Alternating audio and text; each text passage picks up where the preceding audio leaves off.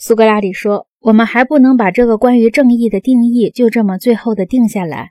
但是如果它在应用个人时也能被承认为正义的定义，那么我们就承认它，因为我们还有别的什么话好说呢？否则我们将另求别的正义。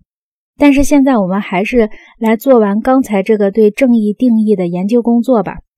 在这一工作中，我们曾假定，如果我们找到了一个具有正义的大东西。”并在其中看到了正义，我们就能比较容易地看出正义在个人身上是个什么样子。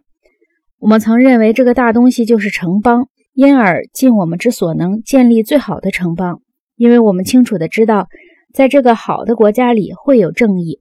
因此，让我们再把城邦里发现的东西应用于个人吧。如果两处所看到的是一致的就行了。如果正义，只在个人身上有什么不同？我们再回到城邦，并在那里检验它，把这两处所见放在一起加以比较研究，仿佛相互摩擦，很可能擦出火光来，让我们照见了正义。当它这样显露出来，我们要把它牢记在心。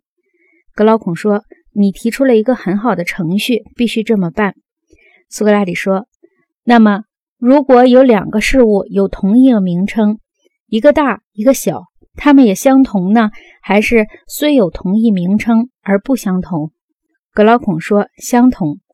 苏格拉底说：“那么，如果仅就正义的概念而论，一个正义的个人和一个正义的国家也是毫无区别吗？”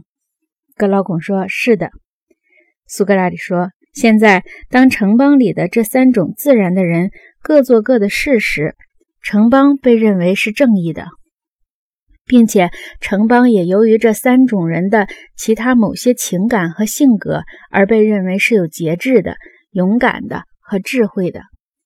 格劳孔说：“是的。”苏格拉底说：“因此，我的朋友，个人也如此。我们也可以假定，个人在自己的灵魂里具有和城邦里所发现的同样的那几种组成部分，并且有理由相信。”个人因这些与国家的相同的组成部分的情感而得到相同的名称，格劳孔说：“无疑的。”